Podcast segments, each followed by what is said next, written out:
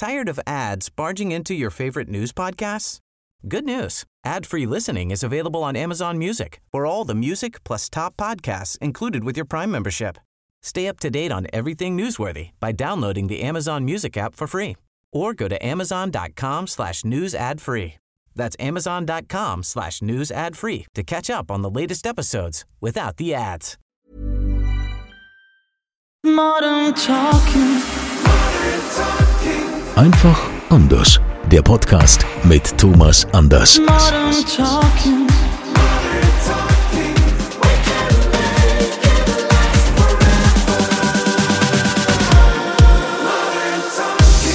Da sind wir wieder. Herzlich willkommen zum offiziellen Thomas Anders Podcast Modern Talking einfach anders.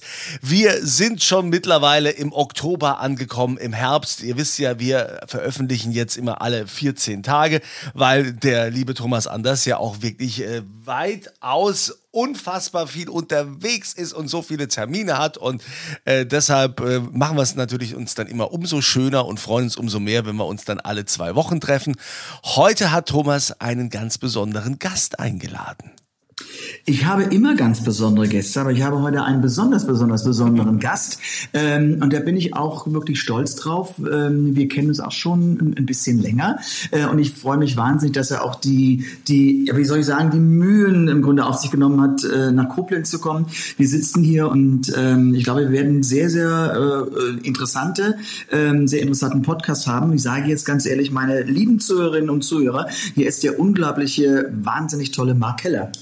Das war ja eine unglaubliche Vorstellung, danke dir. Gerne. Äh, Ich freue mich auch, dass ich hier sein kann und so besonders ist der Mark Keller gar nicht, der ist relativ einfach und äh, freut sich, wie gesagt, dass er hier sein kann bei euch. Ja, das, na, ich finde es ganz toll, weil es ist nicht selbstverständlich, dass du, du bist, äh, ähm, hast gesagt, Überlingen gekommen und das echt eine Ecke weg von, von Koblenz. Ja, aber ich wollte lieber äh, dir gegenüber sitzen als immer diese Live-Schaltung oder die Team-Meetings. Das war für mich wichtig und ich habe es natürlich verbunden, weil ich dann jetzt gleich wieder nach Frankfurt fahre, dann weiter nach Köln und habe die Termine dann auch so ein bisschen gelegt, weil du hast mir doch vorher schon Bescheid gesagt, dass es dir an diesem Tag sehr recht wäre. Ja, genau, genau. Also wie gesagt, wir in unserem Beruf können uns ja schon Dinge so legen.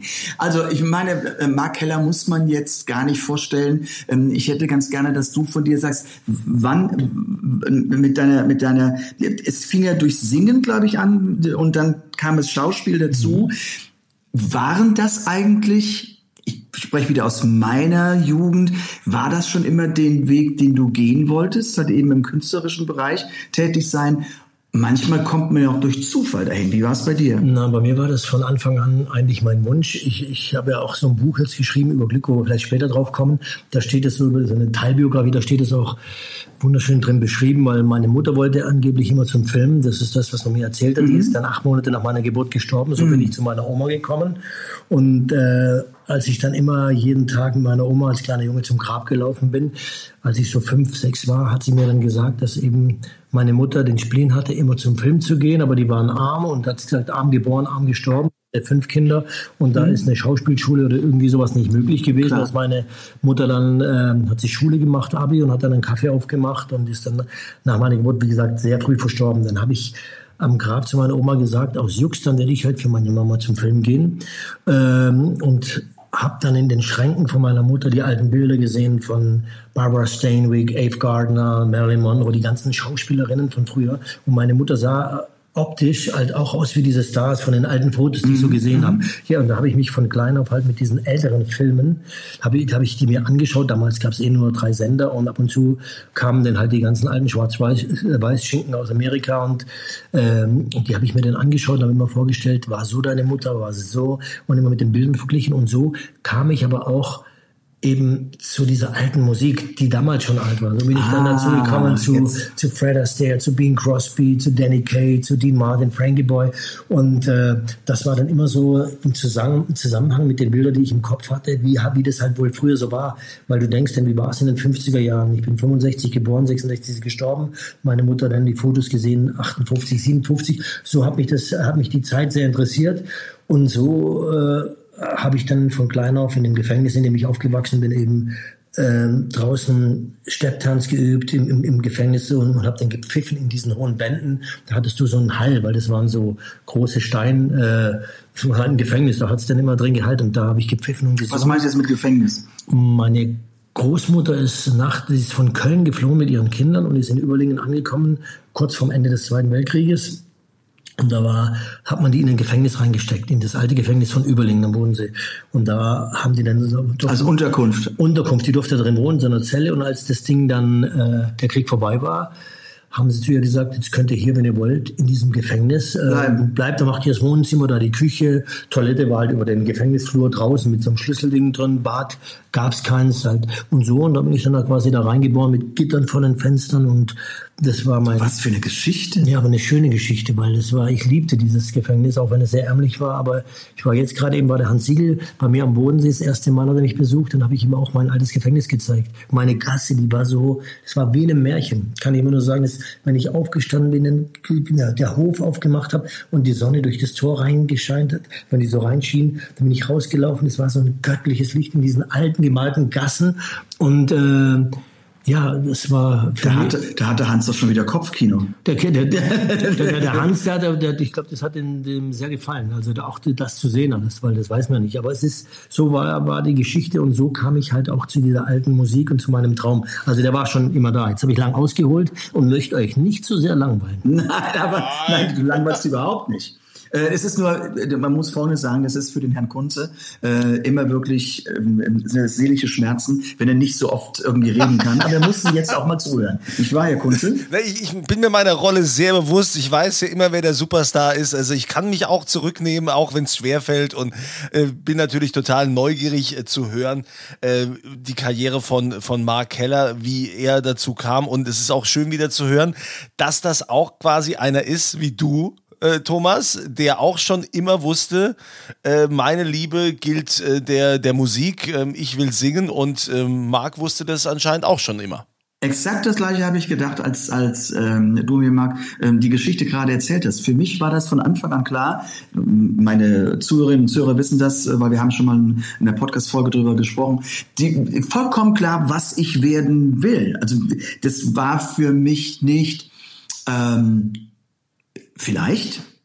Ja, genau, genau. Das, Es wird. es wird, ja, genau. Es wird. Es, es mir- gibt gar keine, gar keine Option dazu. Das war leider, das war bei mir genauso und so habe ich es. äh, Das Schöne ist, weil ich habe ja zwei Söhne und bei dem einen Sohn ist es bis heute noch so, dass der auch diese der lässt sich davon nicht abbringen. Ne? Der ist jetzt zwar schon 30 und ich sage, jetzt wird langsam Zeit, mein Sohn. Äh, aber, aber es ist so, dass ich auch nur alle von an, an, an allen anderen, von, der, von den Cousins, Cousinen und von den Tanten, die haben alle gesagt, der, der ist bekloppt. Ja, der, der, hat den, der wollte immer zum Film und will immer zum Film. Und mein Vater selbst, bei dem ich ja nicht aufgewachsen bin, weil er, mein Vater ist Kroate, immer noch, also ist kein Deutscher geworden, obwohl er seit 60 Jahren da, äh, in Deutschland lebt. Ähm, und der musste, der konnte nicht so gut Deutsch, hat in seiner Werkstatt gearbeitet und da kam er morgens und abends zu mir, der hat nicht mitgekriegt, wie so meine Entwicklung war. Und als ich da mit Musik erzählt habe, hat er gesagt, Marco Paplätzchen, diese Singerei, der Film, geh mal in Werkstatt, hier Botte. Und dann musste ich, musste ich mit 15 meine Lehre machen als Kfz-Mechaniker und ich habe zwei linke Hände gehabt. Also wenn bei mir ein Fahrrad kaputt war, stand das Fahrrad zwei Jahre da, bis ein Cousin mir das repariert hat und ich bin, bin gelaufen. Habe mich dann nicht interessiert. Und dann musste ich eine Lehre machen und habe gesagt, ich mache ähm, ich mach diese drei Jahre hier, bringe die irgendwie rum und dann werde ich mit 18 meinen Weg gehen und genauso war es. Also mit 15, mit der ersten Kohle habe mir die Gesangsanlage geholt, habe dann in meinem Zimmer, erst habe ich Schlagzeug gespielt, hatte ich als Zehnjähriger ein Schlagzeug gekriegt und dann habe ich Klavier, gab es keinen Klavierlehrer am Bodensee, hätte ich gerne gehabt, damit ich Harmonielehre und so lernen. Gesangsunterricht gab es leider auch nicht, musste mir alles selber beibringen, immer rumsingen da, aber deswegen bin ich vielleicht auch nicht ganz so ein geiler Sänger, aber du bist schon Supersänger. Ich habe dich ja schon mal gehört. ja, aber super, es gibt, gibt Sänger und Sänger und Sänger, wobei äh, Erfolg ist dann wieder eine andere Nummer. Weißt du, weil es gibt so viele. Naja, es gibt viele Sänger, die die für Sänger halten und nicht singen können. Also das ist ja nun auch ein Unterschied. Ja, ne? aber es gibt auch, ich habe auch Sängerinnen erlebt in Köln, in, in manchen Clubs, da war ich früher immer, da waren die, die haben gesungen, da meinst du, ey, was die phrasiert, wie die, was die für ein Range hat, wie die da oben rumjodelt und wie sauber die ist. Das Problem ist, es gibt ganz viele, die sauber singen können, aber dann singen sie halt wie Whitney Houston oder versuchen die zu kopieren. Das Problem ist, dass du halt eine Geschichte erzählen musst. Und am Ende ist es das, was du emotional erzeugst und äh, äh was du erzählst. Die Amerikaner, wenn die Whitney singt, hat sie ihre Geschichte erzählt. Wenn die anderes nachsingt, singt sie, versucht so zu klingen, so zu phrasieren. Und der Schlüssel liegt natürlich dann in der Mischung dessen, dass du gut singen kannst und äh, noch eine du Geschichte Du musst erzählen. deine eigene Stilistik genau. äh, bringen und du musst den Wiedererkennungswert haben ja. von der Stimme. Das kann man in eine ganz andere Richtung. Richtig, ja, ähm, aber, aber trotzdem, und, und wie war das damals? Es, es, es gab irgend so eine, eine, eine besondere Situation, ähm, wo du gesungen hast und ja, wo du dann entdeckt wurdest, war, kann man das so sagen? Ja, das dauerte, äh, gab in den 80er, Ende 80er Jahren die Rudi Carell Show, lass dich überraschen, wo Talente aufgetreten sind, so ähnlich wie heute Superstar. Dann waren halt irgendwelche Leute, die singen konnten, die durften davor singen. wenn sie genommen worden sind, dann hat man ihren Beruf vorgestellt und dann durften sie abends auf der Showbühne. Also gestern noch in der Werkstatt, heute bei uns auf der Showbühne. und, und, und, bei mir war das so und, und dann Rudi Carell, das, das Schöne war bei ihm, er hat mich äh, am Anfang, als ich da ankam, hat er mich erst gar nicht wahrgenommen. Er saß mit so einem Träger-T-Shirt in seinem WDR äh, kleinen Studio in seiner Box drin, hat so einen Kölsch, hat damals hat man noch geraucht, Zigarette war. Und da kamen die ganzen Talente rein, jeder hat sich vorgestellt. Ich kam rein, sagte, wer sind Sie? Sag ich, Marco Keller, sagt er, okay, was machen Sie? Sag ich, ich möchte ein Lied singen. Von wem? Sag ich, Dean Martin, sagte, okay, gehen Sie weiter. Hat mich nicht wahrgenommen und gehe auf die Bühne und dann war, kam der Soundcheck dran. Und dann, dann, dann, ich war noch nicht mal, ich habe hab nur angefangen, everybody posing. Und da stand er schon neben mir. Und dann hat er die ganze Show gesagt, das ist unglaublich. Ich kenne die Martin persönlich, komm schon mit. Und dann hat er mir alles über das Showgeschäft erzählt. Und vier Tage war ich an seiner Seite. Und dann habe ich, äh, als dann war die Live, die Live-Show da und dann haben mich 12,5 Millionen Leute gebildet und ich habe die Show gewonnen. Und er sagt, meine Damen und Herren, aus diesem Jungen wird was Großes. Und genau in dieser Sendung hat mich ein Regisseur gesehen, der eine Serie plante über einen jungen Animateur, der durch die Welt reist. Äh, und ähm, ich habe da zu ihm gesagt, weil er mich gefragt hat, Rudi, was ich mal werden will, sag ich, ich würde gern Musik machen und Film. Da meinte er, Sie wollen Showmaster werden. Sag ich, nein. Habe ihn angeschaut, sag ich, glaube nicht, dass ich Zeug dazu habe. Sagt er, ja, schauen Sie mich an. Und dann sage ich, nein. Ne? Sagt auf, auf jeden Fall hat er den Rudi Carell angerufen, der Regisseur, und dann haben sie mich zum Casting eingeladen. Und dann bin ich äh, von 800 Leuten auserwählt worden und habe dann die Hauptrolle im Hauptabendprogramm der ARD bekommen und bin dann fünf Jahre durch die ganze Welt gereist und ähm, hatte dieses kleine Glück, deswegen heißt die, mein, mein Buch auch Überglück oder dieses kleine Glück hat natürlich ewig lang gedauert, weil ich war in der Castingshow 24 und Musik und äh, Musik habe ich zwar vorher gemacht, ich war Sänger der Big Band der Bundeswehr mhm. mit 21 schon und äh, Big Band der Bundeswehr war früher Günter Norris, das war so wie heute, mhm. das war James Last gab es, es gab Max Kreger, es gab ja, die Big Band der Bundeswehr, genau. genau so. Und die haben zum ersten Mal einen Sänger gesucht und ich hatte auch nur das Glück, obwohl viel, viel bessere Sänger davor gesungen hatten, dass ich den alten Style liebte. Weil es war, da konnten die Stevie Wonder, die haben rumgephrasiert und ich habe gesagt, fuck, sind das geile Sänger. Und dann habe ich da, a new man, Bojangles and he dance for you, and why not you? Ja, und dann war ich, American Songbook. Ja, und dann war, dann wurde ich der Sänger und hatte, ähm, ja, und so ging die Karriere halt irgendwie von Stufe zu Stufe. Und wir sprechen jetzt hier von welchem Jahr? Da sprechen wir von Rudi Carell schon 89, äh, Casting 90, 90 auch direkt die Serie angefangen zu drehen bis 95, zwischendurch andere Serien gedreht, Tatort und äh, paar WDR-Serien noch gleichzeitig. Und dann kam ich 96 zu RTL, da wurde ich dann exklusiv eingekauft. Dann gab es die berühmte Serie Cobra, Cobra 11, 11, viele Filme gemacht und äh, und dann mit einem großen Film, den ich selber mitfinanziert habe, äh, viel Geld verloren, leider zu wenig Kohle gehabt. Und dann ging das, äh, dann war die, habe ich auch Cobra aufgegeben und dann waren die ganzen Freunde erstmal weg, wenn man kein Geld hat und keinen Erfolg hat. Und dann habe ich ein paar kleine Filme gemacht und dann kam eben The Bergdoktor und dann musste ich, wurde ich gezwungen, weil die, ich hatte kein Geld. Und dann hat man zu mir gesagt, Marc, du kannst drehen oder weiterhin kein Geld haben. Sag ich, aber wenn ich da mitspiele, habe ich auch nicht viel Geld. Aber trotzdem, immerhin, man sieht dich. Und dann durfte ich die verrückte Rolle spielen. Und Dr. Kahnweiler. Äh, Dr. K. wurde geboren und es war auch wieder ein Klick, dass ich die Rolle angenommen habe. Ja. Das ist wirklich. Das habe ich wieder lange ausgeholt. Ich hoffe, ihr seid nicht eingeschlafen, wo immer ihr auch seid im Auto, wo ihr, wo ihr das, diesen Podcast hört. Denkt ihr, hört ihr denn irgendwann mal auf zu reden? Aber Nein, jetzt gebe ich an Thomas. Es ist so spannend. interessant. Also man hört dir gerne zu, Marc. Ja. Das ist ja das Tolle, weil ich sehe da wirklich viele Parallelen. Ich meine, es war auch gerade die Zeit. Ich bei mir war es ja ähm, 85 so, als es ähm, halt eben losging und und und ähm, ja auch mit Höhen und Tiefen. Und ähm, ich das Tolle ist nur, dass man, ich glaube, was ich bei dir auch genauso unterschreiben kann, es haben ja viele Künstler, egal ob Schauspieler oder noch Sänger, die, die, die, sie kommen und sie gehen. Und sie haben ganz große Erfolge gehabt, aber ich glaube, das kann man bei dir auch sagen, dass wir, du darauf stolz sein kannst, dass wir immer noch da sind.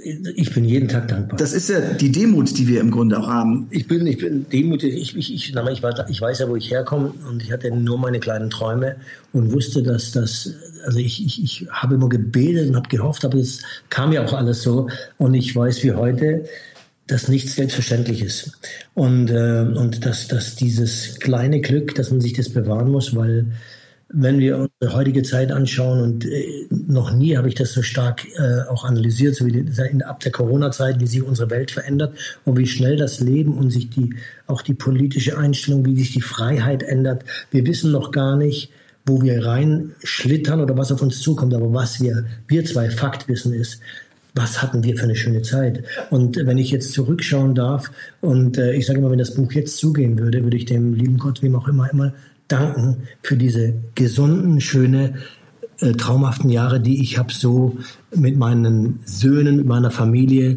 mit meinen Freunden habe erleben dürfen und dass dieser Spielfilm, den ich jetzt, wenn ich zurückschaue, mir dann anschauen würde, würde ich sagen, ey, was war das für ein, was war das für ein Traumfilm? Und darüber bin ich sehr dankbar. Und alles, was weiter noch, wenn es nur so bleibt, ist es das Schönste.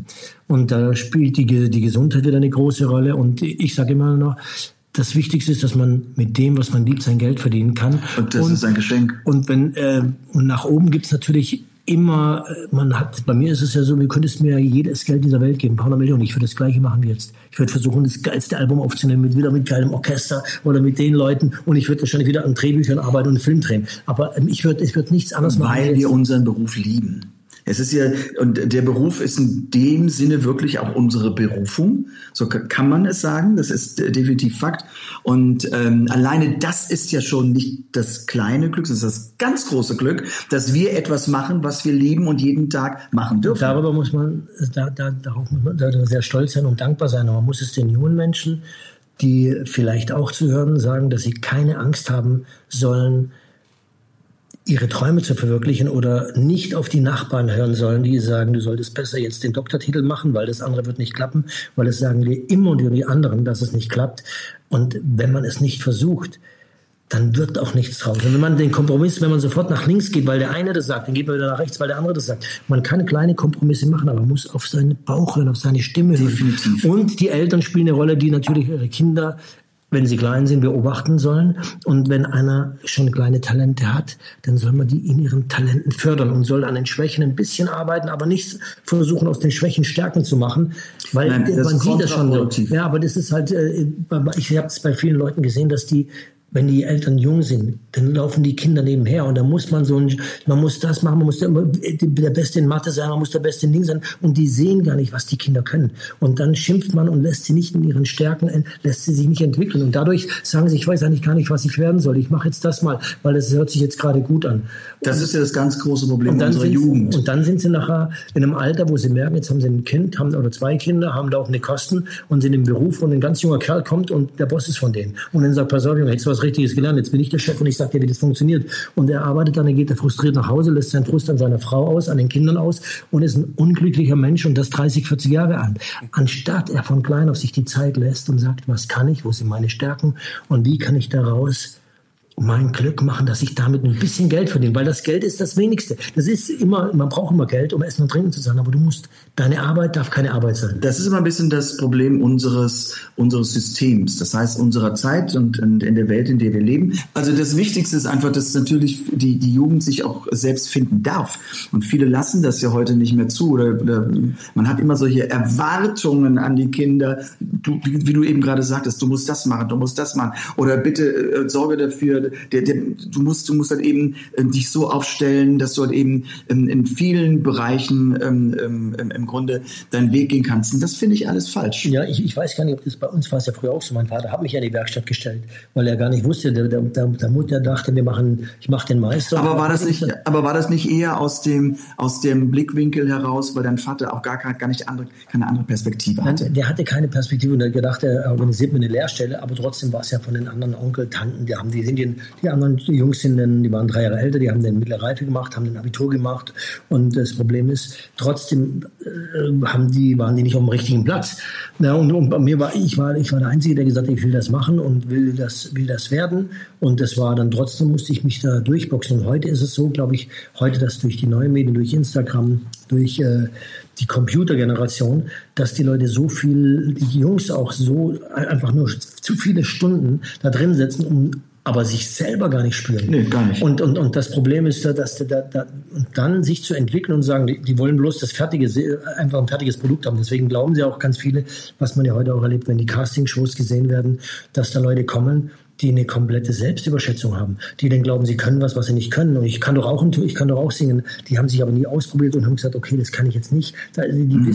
Das ist so, ich, ich glaube, dass die wollen halt einfach Star sein oder wollen halt berühmt sein oder wollen mit leichten Dingen sein Geld verdienen. Dabei ist es äh, die Leute, die erfolgreich sind, die verdienen ihr Geld, die sind erfolgreich, weil sie auf dem richtigen Platz sind und weil sie das lieben. Die machen das nicht wegen der äh, Kohle. Nadal, ein Tennisspieler, der, der hätte schon vor 20 Jahren aufhören können, Tennis zu spielen, hat aber nochmal 20 Grand Slams gewonnen, weil er es liebt.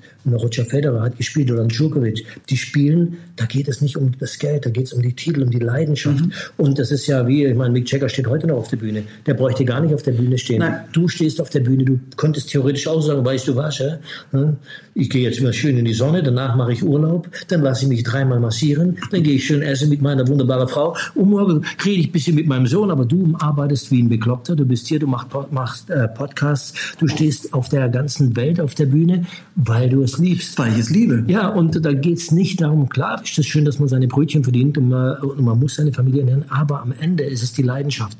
Und das ist das, was die, was die Leute einfach, oder die jungen Leute, die müssen ihr Ziel kennen und dafür brennen. Also wenn man mir das nehmen würde, ich würde wieder das ganze Geld geben, dass ich wieder wachen darf. So ist es. das ja, ja, ich glaube, das ist, das ist die Wahrheit, ja.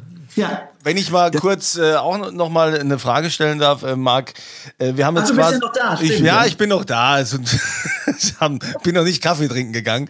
Äh, Marc, du bist quasi von von Lass dich überraschen. Von da bist du dann zu Sternen des Südens quasi gekommen. Das war dann der, der große Durchbruch. Und dann hast du aber, dann ging es irgendwie zu zu RTL mit äh, Cobra, äh, was du gesagt hast. Und mhm. Dann äh, äh gab es einen Tiefpunkt, wo du dich irgendwie übernommen hast.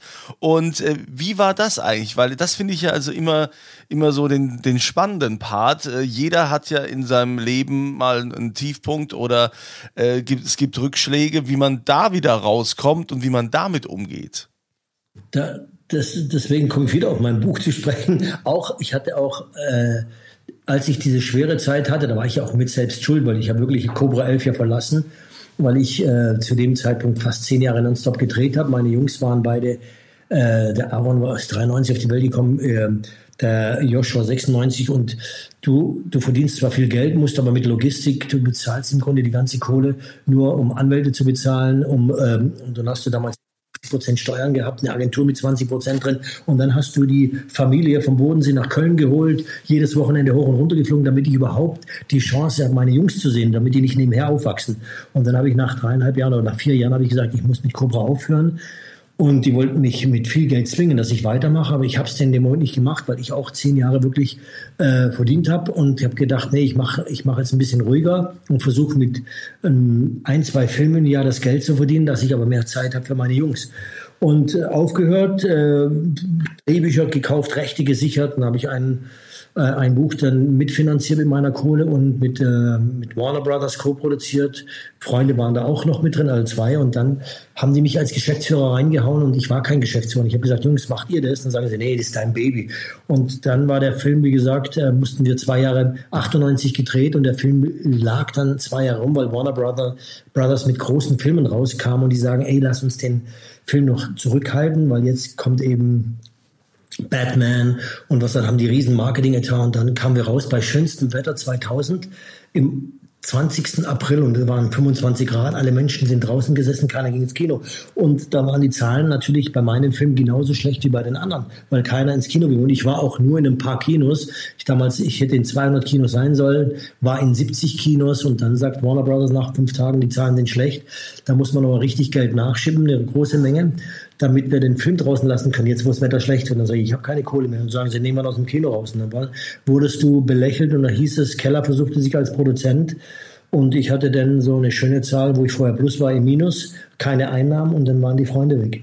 Aber dann hatte ich meine zwei Söhne, die morgens mit langen Haaren über mir waren und mich angeguckt haben, weil die hat mich interessiert. Die wussten ja nichts davon. Der Papa ist jetzt nur daheim, das ist alles. Und dann Papa, jetzt gehen wir ein Frühstück machen. Und dann habe ich die Jungs angeschaut, mit denen rumgetobt und habe gedacht, was ist das eigentlich für ein Glück, äh, mit den zwei Affen so viel Zeit verbringen zu können. Und äh, bin mit denen dann äh, Kaffee trinken gegangen, frühstücken gegangen und habe natürlich äh, versucht, Möglichkeiten zu finden, äh, die Schulden abzuzahlen. Das ist mir dann auch mehr oder weniger immer gelungen, weil ich dann irgendwie in der Not wohin gegangen bin, habe zufällig jemanden getroffen und der mich gefragt hat, was ich so mache. Also ich bin am Campen, sagte, das gefällt mir, du bist wenigstens ehrlich.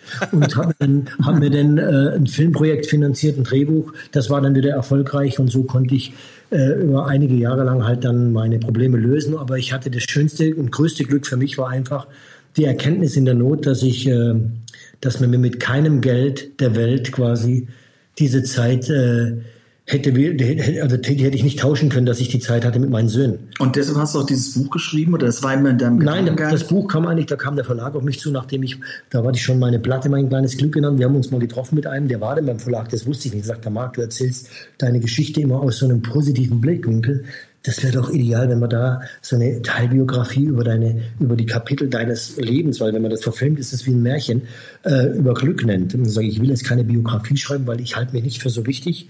Da gibt es wirklich, wenn Thomas Gottschalk äh, eine Biografie schreibt, ist es wunderbar, wenn du die schreibst. Aber ich denke, dass ich so ein, einfach nur ein kleiner Schauspieler bin in Deutschland, den man kennt, der, der gibt, ich halte mich nicht für so wichtig, dass man eine Biografie schreiben muss.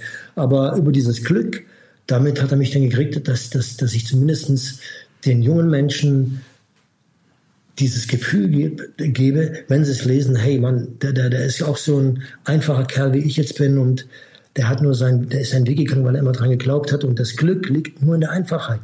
Das liegt nur in der Klarheit dessen, was man erkennt. Und wenn man weiß, dass ich ein gesunder Mensch bin, habe ich schon alles Glück dieser Erde. Weil das ist der einzige Reichtum, den wir haben und wir nehmen nichts mit. Das heißt, keine Angst vor, vor äh, Dingen, die nicht klappen. Weil solange das, das, das Problem ist, glaube ich, dass man vor lauter Suche nach dem großen Glück das kleine Glück nicht sieht. Hey, I'm Ryan Reynolds. At Mint Mobile, we like to do the opposite of what Big Wireless does. They charge you a lot. We charge you a little. So naturally, when they announced they'd be raising their prices due to inflation, we decided to deflate our prices due to not hating you. That's right. We're cutting the price of Mint Unlimited from $30 a month to just $15 a month. Give it a try at mintmobile.com slash switch. $45 up front for three months plus taxes and fees. Promo for new customers for limited time. Unlimited more than 40 gigabytes per month. Slows. Full terms at mintmobile.com. Tired of ads barging into your favorite news podcasts?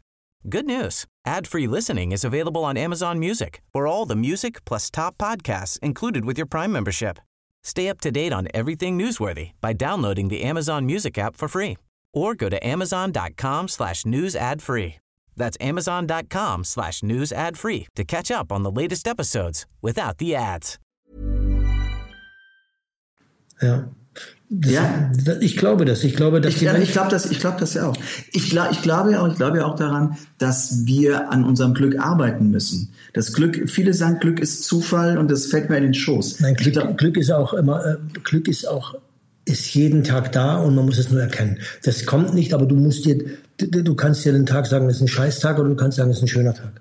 Und man muss, man muss dieses, dieses diese Momente, die wir haben, muss man nützen und man muss die negativen Gedanken wegtun und man muss die, diese Angst äh, weglassen. Ich, ich bin ja so jemand, der, der äh, manchmal zum Leidwesen meiner Frau, ich bin ja jemand, der sagt, das ist zwar heute ein scheiß Tag, aber es hätte beschissener kommen können. Das ist, das ist schon mal gut, genau. Also ich, hab, ich, ich bin ja auch so einer, wenn, wenn, wenn die Leute, die meine Stories äh, anschauen oder mich mit meinen Söhnen sehen, ich bin äh, der absolute Staufhänger. Ich fahre äh, dreimal in der Woche und dreimal schaffe ich eine Vollsperrung zu treffen. Ich sage, das ist nicht möglich. Ich, ich bin letztens hatte ich ein Konzert mit einem Symphonieorchester in Köln und musste abends noch am, äh, nachts nach dem Konzert nach Stuttgart fahren, weil wir am nächsten Morgen um 9 Uhr äh, auf dem Tennisplatz standen bei dem Boss Open in Stuttgart.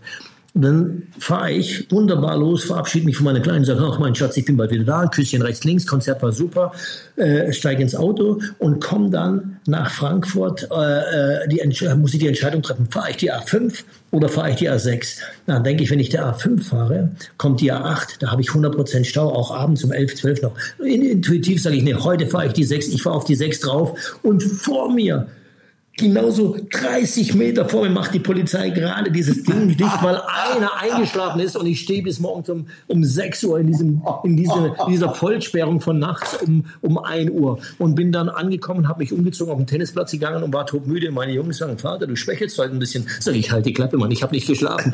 Aber das ist so und dann siehst du mich auch, dass ich sage, wie, wie kann es sein, dass ich genau immer diesen Stau treffe und merke, ertappe mich natürlich auch, dass ich dann genervt bin, unzufrieden bin bin, aber das gehört natürlich zum Menschsein dazu. Trotzdem äh, ist es am Ende, äh, kann man hoffen, dass dem beim Unfall nichts passiert ist und dass man, äh, das, das Leben zeigt dann halt immer irgendwie da, wenn was nicht sein soll. Naja, sag mal so, wenn da eine Vollsperrung ist, wenn da ein Unfall passiert ist, der wird da jetzt nicht irgendwo aufgestanden sein und, oh, jetzt hat es mal geknallt, jetzt gehen wir mal in die Kneipe. Ich glaube, da ist ziemlich viel Nein. mehr passiert, aber Nein, Murphy, Murphy, kann ein Arschloch sein. Ne? Bei diesem, bei der, ich habe der Polizei, ich habe der, der, die Polizei noch gefragt, weil das, das Ding war so, du hättest noch dran vorbeifahren können. Die haben aber die Straße gesperrt, weil Öl ausgelaufen ist, so ah. links, rechts. Und die sagen, da ist, das ist so gefährlich durchzufahren. Wir warten jetzt auch auf die Jungs. Der Typ ist nur eingeschlafen, hat es geknallt, hat das Ding auf, aber der war nicht unverletzt. Okay. Aber dann haben wir zweieinhalb oder drei Stunden auf diesen scheiß Typ gewartet, der mit seinem Abschlepper nachts kam, um da, um da zu putzen. dann sage ich, wenn ihr einen Besen habt, ich helfe euch. aber es, ist, es ging nicht. Aber das, nachts ist denen alles scheißegal. Also du hast jetzt dreimal eine Vollsperrung. Ich würde auf jeden Fall mir mal einen Besen mitnehmen. Oder? Natürlich, habe ich auch schon gesagt. Der Besen ist hinten drin. Aber du bist ja auch ein mega, mega Sportler. Du bist ja total äh, sportlich ja. aktiv. Ähm, also da gehört ja auch jede Menge Disziplin dazu. War das schon immer so oder kam das erst irgendwie, gab es da einen speziellen Auslöser? Ja, Sport war für mich auch immer eine große Leidenschaft, also von klein auf schon, weil in dem Gefängnis, wo ich aufgewachsen bin, gab es auch von der Stadt so einen kleinen Raum, der wurde dann vermietet, als ich fünf war, war da der erste Judo-Verein drin. Und ich als kleiner Junge habe den immer, bin immer hochgesprungen im Hof und habe den zugeguckt, bis ich dann meine Oma überredet habe, ich möchte ins Judo. Dann durfte ich ins Judo rein. War, als der Judo-Verein rausging, kam ein Karate-Verein rein und war ich im Karate, war ich der Jüngste und habe dann auch natürlich damals noch nebenher in der Schule einem geholfen, der Kinoplakate aufgehangen hat und so konnte ich immer schon damals die Bruce Lee-Filme anschauen und du hast dann in der ganzen Stadt, als ich im Karate war, die ganzen Dachrinnen oder wenn da so, wie heißen denn diese, wenn, wenn an der Dach Dachrinne diese, diese Rohre runterlaufen, weißt du? Die Fallrohre, oder? Die Fallrohre, wo das Wasser runterläuft. Ja. Du hast dann immer in meiner kleinen Körpergröße, habe ich immer ein Yokogiri gegen die, gegen die, gegen die Dachrinne gemacht und die waren alle verbogen. Man hat immer gesehen, wo ich langgelaufen bin. Und die Oma hat gesagt, das gibt Ärger. Alles in Überlingen? Alles in Überlingen. Und, äh, Gibt es heute noch Relikte oder sind die alle? Nein, die sind erneuert. Das ist schon 50 Jahre zurück. Aber auf jeden Fall, äh, meine Cousins waren drei Jahre älter, dann haben die Tischtennis, Fußball gespielt und da habe ich halt immer versucht, den älteren Cousins hinterher zu eifern, um mitspielen zu können und habe mich besonders angestrengt. Und ähm, ja, und so ist es irgendwie dann äh, geblieben. Und der Sport hat natürlich eins gezeigt, als ich dann so 10, 11, 12 war, äh, fleißig Karate trainiert habe, hatten die, die etwas älteren Cousins oder die Freunde schon ein bisschen Respekt an, die mich früher dann, als ich kleiner war, noch immer ein bisschen auf die Schippe genommen haben oder leicht vermöbelt haben. Und als ich dann 15 war, habe ich mit, auch mit Kraft, Zirkeltraining und allem angefangen. Und dann hast du gemerkt, wie schnell du durch Kontinuität und durch fleißiges Training auch äh, Erfolge erzielst, auch im sportlichen Bereich, dass du wirklich äh, Klimmzüge schaffst, du bist auf einmal körperlich in einer guten Statur und du fühlst dich gut. Und, ähm, und das ist halt wie in der Karriere auch. Du musst äh, Kontinuität führt zum Erfolg. Und beim Sport ist es so, wenn du fleißig bist, trainierst fleißig, wirst du echt gut. Und wenn du talentiert bist und fleißig, wirst du noch besser. Und wenn du das äh, auch auf deine beruflichen Dinge, wenn du die da umsetzt in, in Sachen Kontinuität, dein Ziel verfolgen, auch beim Singen jetzt, äh, ich habe jetzt mal Mask Singer mitgemacht vor ein paar, äh, vor zwei Jahren und da hatte ich zum ersten Mal das Glück, dass ich da einen Vocal Coach hatte. Oder eine, mhm. ja, und da hatte ich jeden Tag, äh, ich war ja bis zum Finale dabei, ähm, hat die mich dann trainiert, dann habe ich mir das ganze Programm mitgenommen und du merkst tatsächlich, wie, wenn du jeden Tag fleißig trainierst, wie du stimmlich tatsächlich dich verbessern kannst. Und wie du sauberer singst, wie du höher kommst auf einmal. Und das hätte ich mir als kleiner Junge gewünscht, aber es ist in jedem Bereich so. Sport, Kontinuität, Talent und Sport wirst du erfolgreich, wirst du in deinem Beruf kontinuierlich dabei bleiben, lässt dich nicht abbringen, wirst du erfolgreich. Glaube ich. Ich glaube, ich glaube, wie gesagt, du sagst, Talent ist wichtig, aber Talent ist nichts, auf das man sich ausruhen kann, sondern man braucht Disziplin und man muss an sich glauben, man muss an sich arbeiten und man ist nie angekommen. Das geht mir so. Sag ich auch nicht. Ne? Ich bin genauso wie früher. Ich, ich habe hab so viele Dinge in, meiner, in meinem Kopf und hoffe, dass mir das noch gelingt. Und, ähm, es ist noch nicht vorbei. Nein, ich, ich habe die Zähne noch drin. Gut. man nimmt sie dann raus. Ich habe geahnt, ich habe noch so viel vor. Gibt es denn noch äh, aktuelle Projekte oder Dinge, die du gerne noch mal machen würdest? Also ich meine, du hast ja klar den, den Bergdoktor, äh, du hast äh, dein, dein aktuelles Buch. Was schwebt denn noch vor? Ich habe so rausgehört, äh, noch mal irgendwie auftreten mit einem großen Orchester. Oh ja, das, äh, da fange ich ja gerade erst an. Ich hatte gerade ein Konzert mit einem großen Orchester und ich werde nächstes Jahr bestimmt. Ähm, da habe ich auch zwei Konzerte schon fest mit einem riesengroßen Orchester in, in, äh, im Osten, so mit 120 Mann spielen die mein Album. Und ansonsten ist das natürlich nicht finanzierbar, um auf Tour zu gehen. Ja, aber, da, aber du, äh, mir, mir schwebt erstens vor, dass ich irgendwann auf Tour gehe und noch ein schönes Album aufnehme. Und äh, die Musik wird eine, in naher Zukunft oder in den nächsten Jahren eine ganz große Rolle spielen. Und Film natürlich sowieso. Ich habe ein paar Bücher, wo ich dran arbeite, will die finanzieren, will die dann umsetzen. Und das Thema Musikfilm ist auch sowas, was ich glaube, was in Deutschland äh, natürlich, was es nicht gibt, was es früher gab und woran ich arbeiten will. Vielleicht gelingt es mir irgendwann einen schönen Musikfilm zu machen, äh, angelegt an die alte Zeit, wie man es früher gemacht hat, wie es ein Peter Alexander gemacht hat, eine Katharina Valente, wie es jetzt auch Ryan Gosling mit La La Land gemacht hat. Die haben natürlich immer noch die großen Budgets, damit es dann, damit sie trainieren können, damit sie Zeit haben, damit das Value stimmt. Aber wir hatten das früher auch schon und waren in der Zeit konkurrenzfähig. Da konnten natürlich die Schauspieler die konnten halt auch singen. Die und, konnten ziemlich viel. Die konnten ziemlich viel. Die konnten dann Peter Alexander, der konnte tanzen, der konnte singen, der konnte witzig sein, der konnte moderieren. Und ähm, Harald Junge war damals noch da drin in den ganzen Filmen. Und äh, die waren komödiantisch. Heute hast du halt meistens nur den Schauspieler.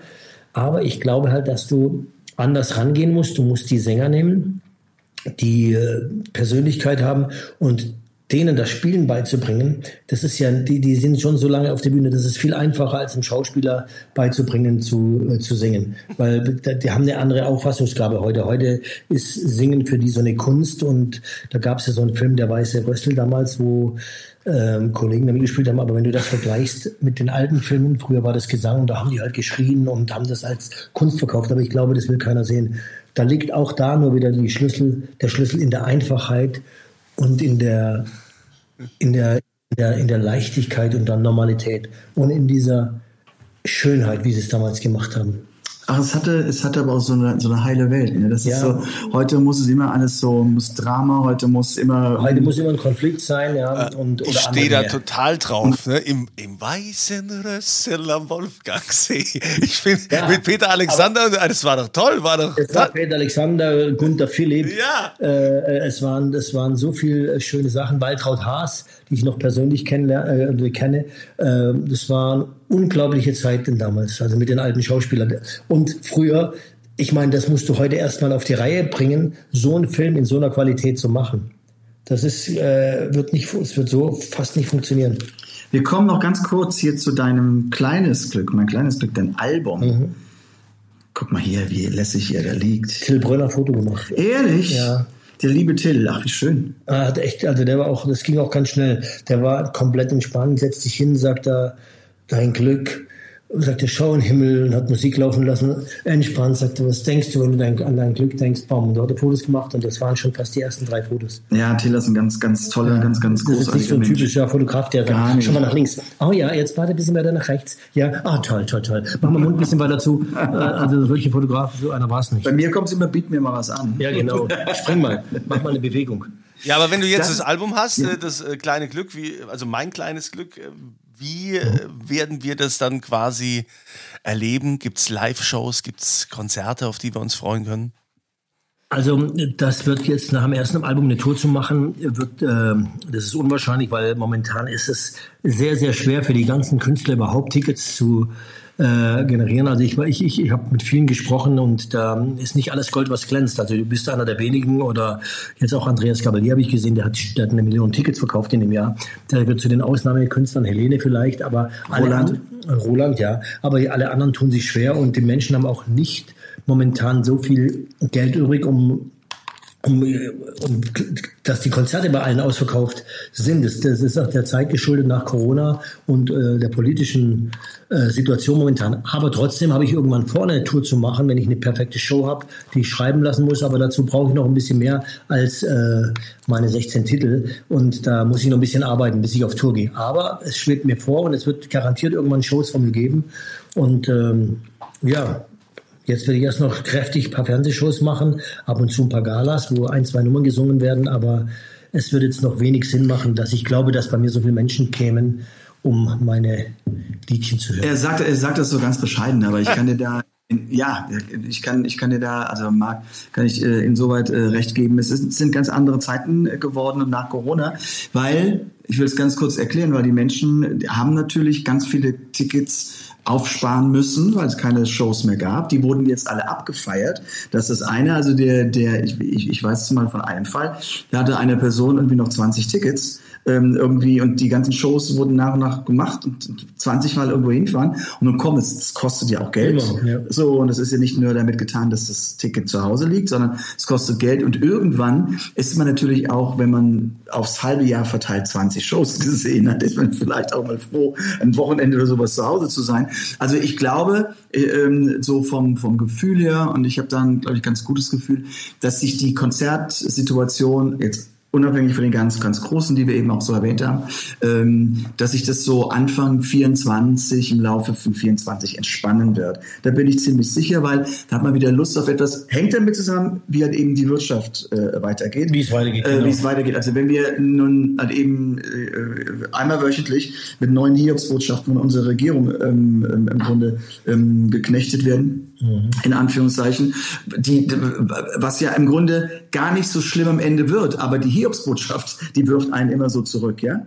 Und das macht ja so ein bisschen Angst. Trotzdem vollkommen richtig, deine, deine, deine, so wie du es dargestellt hast, nach dem zweiten Album, man kann die tollsten Songs aussuchen, man kann wirklich ein tolles Programm schreiben. Ich bin auch jemand, ich habe meine, meine, meine Tour ähm, 2017 ähm, habe ich auch ähm, 2018, also 2018 habe ich auch das Buch ähm, selbst geschrieben und und, und habe es gemacht. Und da habe ich eine tolle Show gekriegt. Aber das sind so Dinge, die man vor sich her tragen muss und dann werden sie auch gut. Also alles, was sehr schnell kommt. Genau, so, das will ich auch nicht. So hopp, hopp, das, das habe ich ja auch nicht die, die Riesenhits, wo die Leute bei mir, weißt du, wenn du, du Aber du bist Mark Keller. Ja, aber du musst trotzdem die Leute da, du darfst sie nicht langweilen. Und du musst schon eine schöne, du musst sie unterhalten. Und bei den, wenn ich, wie gesagt, beim Gavalier gehst du, da, da sitzt hinter der Bühne, sitzen draußen 12.000 Menschen, da macht er nur Lodi, Lodi, Lo. Und dann hält das Mikrofon raus, dann singen die jedes Lied, das er anfängt, fängt er nur den ersten Satz an und singen halt natürlich die gesamten Lieder mit und gehen ab. Und da bin ich natürlich, das ist eine andere Genre, aber ich bin da noch weit weg von. Und ähm, aber ich glaube, dass mir mit der Musik, die ich mache, es gelingt, äh, in dieser Nische, in der ich mich befinde, äh, äh, eine zeitlose Musik zu machen, die immer schön ist, wenn ihr euch mal das Lied Danke sagen anhört, spielt Citroën auch mit. Das ist, äh, das, da kriegen wir wieder viel mit von unserem kleinen Glück hier, von dem Gespräch. Und es ist trotzdem so ein Hauch Hollywood, wie, wie es arrangiert ist. Und es wird, es wird was Spezielles werden. Und ich liebe mein Album sehr, dass ich das so habe realisieren können. Und ich habe jetzt schon ganz große Pläne fürs nächste Album, äh, was, was ein bisschen sich verändern wird, aber, aber trotzdem habe ich ein, klarer, ein, ein klares. In welche Richtung soll es gehen? Na, es, wird, werden auch Geigen dabei sein, aber es werden. Ich, ich bin sehr ein Balladenfreund, ja. ja und ich, ich auch. Muss, und ich muss es, mir muss es gelingen, leider äh, mehr, ein Tick mehr Abtempo-Nummer reinzubringen. Und das ist in diesem Genre, wo ich mich bewege, sehr schwer, dass es cool ist weil da bist du dann gleich, wenn das Swing ist immer, dann wird komisch. Aber äh, ich habe jetzt ein paar schöne Sachen äh, im Kopf. Mal gucken, wird noch viel Arbeit sein. Ja, aber guck mal, wenn ich, ich gerade noch vielleicht zum Abschluss, ähm, gerade so, wenn man, ich, ich denke gerade drüber nach über über ähm, Udi Jürgens. Ja. Ja, also Udi Jürgens ist nun für mich der, der, der deutschsprachige Künstler und Entertainer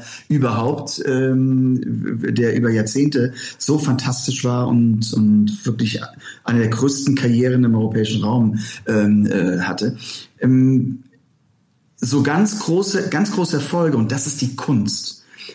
So, er hat wunderschöne Balladen gehabt Aber auf der anderen Seite war er sich nicht so schade, um einen Song zu singen, wie der Teufel hat den Schnaps gemacht. Zum Beispiel. Ja? Oder aber bitte mit Sahne. Oder aber bitte mit Sahne. Das sind sie, das sind so Evergreens von ihm. Und damit kannst du natürlich auch wunderbare Balladen transportieren. Genau. Und bei mir, mir muss es gelingen, eben jetzt genau an die richtigen Nummern ranzukommen, die zu schreiben oder mal gucken, wo, wo, wie wir da hinkommen und die dann auch erstmal erfolgreich ähm, auf den Markt bringen. Das ist, jeder versucht aber ich sage immer, wenn es so sein soll, wird es alles so sein. Und es wird so kommen. Also ich glaube, dass ich habe mit Musik angefangen, ich werde mit Musik aufhören, werde sicherlich noch ein paar Filme machen, aber ich liebe das sehr, was ich mache. Aber Das- ich Ja? wollte an dieser Stelle auch noch eine Frage stellen. Wir haben jetzt die Musik und die Liebe zur Musik, aber du hast ja unfassbare viele Fans natürlich durch den Bergdoktor, ja, als der liebe Dr. Alexander Karweiler. Äh, kannst du uns denn da vielleicht noch so so ein kleines Geheimnis vielleicht noch mitgeben? So, wie geht's denn so weiter beim Bergdoktor? Darfst du vielleicht noch was ausplaudern? Bekommt, Nein, leider be- nein, leider bekommt nein, Jens Torben noch ein. Geschwisterchen oder so? Nein, nein, das- ich, ich könnte jetzt viel erzählen, aber das tue ich nicht. Die Leute sollen am 1. Januar einschalten. Dr. Kahnweiler wird wieder dabei sein. Aber äh, da gibt's keine großen Geheimnisse, oder die ich jetzt ausplaudern könnte. Ich freue mich nur, dass ich da in dieser Staffel wieder vertreten bin und äh, durchs Bild laufe. Und, äh, aber der Hans Siegel, wenn du den einladest, ich glaube, der könnte. war schon. Der war schon. Hat er viel erzählt über den Bergdoktor? Nee, nee, nee. Auch nicht gespoilert? Nein, hat nicht gespoilert. Ja, der, weil der weiß so viel, er weiß jede Menge. Er könnte eigentlich auch operieren am offenen Herzen. Er könnte das wirklich, weil er weiß so viel, hat über die Jahre so viel gelernt. Und ich, ich stehe mal nebendran und sage immer, Herr Moki, Hans, wie machst du das? jetzt?" Und er kann es wirklich. Er ist wirklich ein sehr begabter Junge und, äh, und hat medizinisch sehr viel gelernt in den letzten Jahren. Und wie ist es bei dir? Wie oft, wirst, gut. wie oft wirst du in einem Supermarkt angesprochen, ob du mal irgendwie, Herr Doktor, ich habe so Halsschmerzen. Na, die sagen, die sagen zu mir immer, nur, äh, sagen Sie noch mal den Satz, Martin, mein einziger Freund. Das ist der Spruch und da sprechen Sie mich überall an. Und ich, ja, das ist es. Ich bin sicher, du hast im Privaten viel, viel mehr Freunde. Ja, ich, ich, habe ich hab, ich hab, äh, zwei, drei, ja. Na, du, wenn man, wenn man drei sagen kann, sind meine engsten Freunde, ganz enge Freunde, ist das schon in dieser Zeit ein ganz, ganz großes Glück. Mensch, Marc, stundenlang hätten wir jetzt noch zuhören können und erzählen können. Wir haben so ein bisschen Einblick bekommen von dir und, und von deiner Seele über dein Glück, so wie es dahin gekommen ist. Nochmal tausend Dank, dass du da warst, dass du die Mühe auf dich genommen hast und äh, Ich danke, dass ich hier sein durfte Na, bei euch ja, in dieser wird- unglaublichen Runde. Er ist und bleibt ähm, eben der Marc Keller. Und ich hoffe, wir sehen uns ganz, ganz bald. Ähm, ich bin auch irgendwann in Elmau. Im nächsten Jahr habe ich zwei Shows. In, in, in, in, in der Halle wieder, in diesem Zelt, wo wir immer. Ja, dann sind wir bestimmt da. hä? Das ist im, im ich glaube, es ist im, im Oktober. Ja. Ende September. Da, wo die Gala bei uns war. Gleiche Zeit. genau, diese, diese Bergdoktor. Ja, genau. Ich, ich glaube nicht mehr, ich, ich glaube, das war die letzte Gala, aber wir sind bestimmt da, wenn du da bist. Ja, ihr müsst ja drehen. Ja, natürlich. Ihr müsst uns ja weiter glücklich Natürlich, und abends werde ich dann da sitzen und sagen, da ist er. Hm, Ich schaue ihm jetzt gerade zu, Mensch, Schatz, ruf mich doch nicht an, ich bin mitten im Konzert, Mann. machen. Vielen, vielen Dank. Ja, euch auch alles Liebe, gute Fahrt, wo immer ihr seid. Und äh, dir viel Glück jetzt für die ganzen Shows und Konzerte. Ja, alles, was so auf mich zukommt und dass ich den Grund so weiter ertrage. Ja, Ja, das, genau. das hat er ganz zu Anfang gesagt. Sagte, ach du Marc, jetzt musst du dich ein bisschen zurücknehmen. Ja. ja ist ja schwierig. Ja, mit dem Zurücknehmen hat nicht so geklappt, aber alles andere war okay. Es hat auch viel besser geklappt, als du wahrscheinlich angenommen hast, Marc. Ja, der hat wahrscheinlich, der Herr Anders hat wahrscheinlich dir sonst was erzählt. Ja, er hat ziemlich äh, aus der, Mhm. aus der Hm, ok- Okay, dann wird es ja Zeit, dass wir jetzt hier äh, d- diese Episode beenden. Und äh, wir freuen uns weiterhin natürlich über eure E-Mails. Also wenn ihr Fragen habt äh, an Thomas. Es gibt ja also immer die Möglichkeit, die Podcast-Tasse zu gewinnen. Die schicken wir euch dann, wenn wir eure Fragen beantworten. Schickt einfach eine Mail an podcast.thomas-anders.com. Wir freuen uns auf die Fragen und sagen jetzt schon mal Danke, dass ihr wieder dabei wart. Vielen, vielen Dank. Bis dahin, habt eine gute Zeit. Modern Talking. Einfach anders. Die Story eines Superstars. Der Podcast mit Thomas Anders.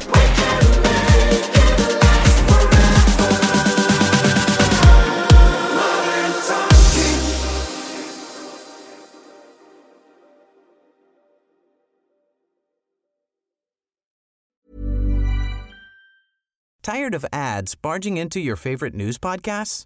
Good news. Ad-free listening is available on Amazon Music for all the music plus top podcasts included with your Prime membership. Stay up to date on everything newsworthy by downloading the Amazon Music app for free or go to amazon.com slash news ad free. That's amazon.com slash news ad free to catch up on the latest episodes without the ads.